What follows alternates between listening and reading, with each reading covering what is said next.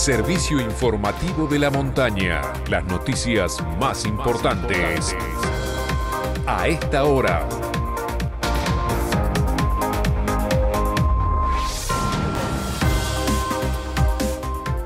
Mediodía en todo el país. En San Martín de los Andes, temperatura 12 grados una décima. Humedad 29%. Cielo despejado.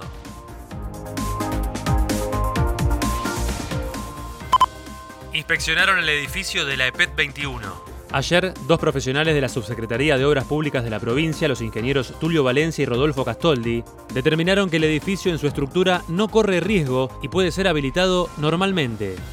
Mientras tanto, se decidió restablecer las clases virtuales.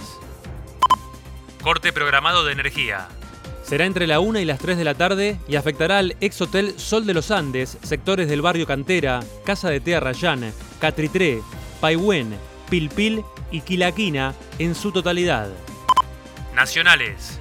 El ministro de Ciencia, Tecnología e Innovación de la Nación, Roberto Salvareza, dijo, Todo apunta a que la combinación de vacunas es posible. En otros países se está haciendo y en general se espera una buena respuesta en cuanto a la seguridad y también en cuanto a la eficacia.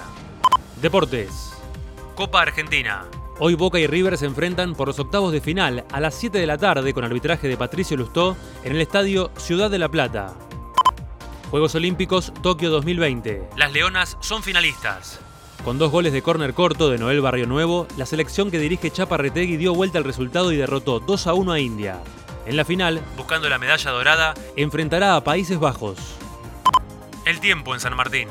La Autoridad Interjurisdiccional de Cuencas anuncia cielo parcialmente nublado para el resto del día, con máximas que alcanzarán los 11 grados. Mañana jueves, tiempo inestable y descenso de la temperatura, con probabilidad de lluvias hacia la tarde. Mínima de 3 grados bajo cero, máxima de 8. Informó para San Martín de los Andes y toda la región. Santiago Frione. Este fue el servicio informativo de la montaña. Todas las noticias en una sola radio.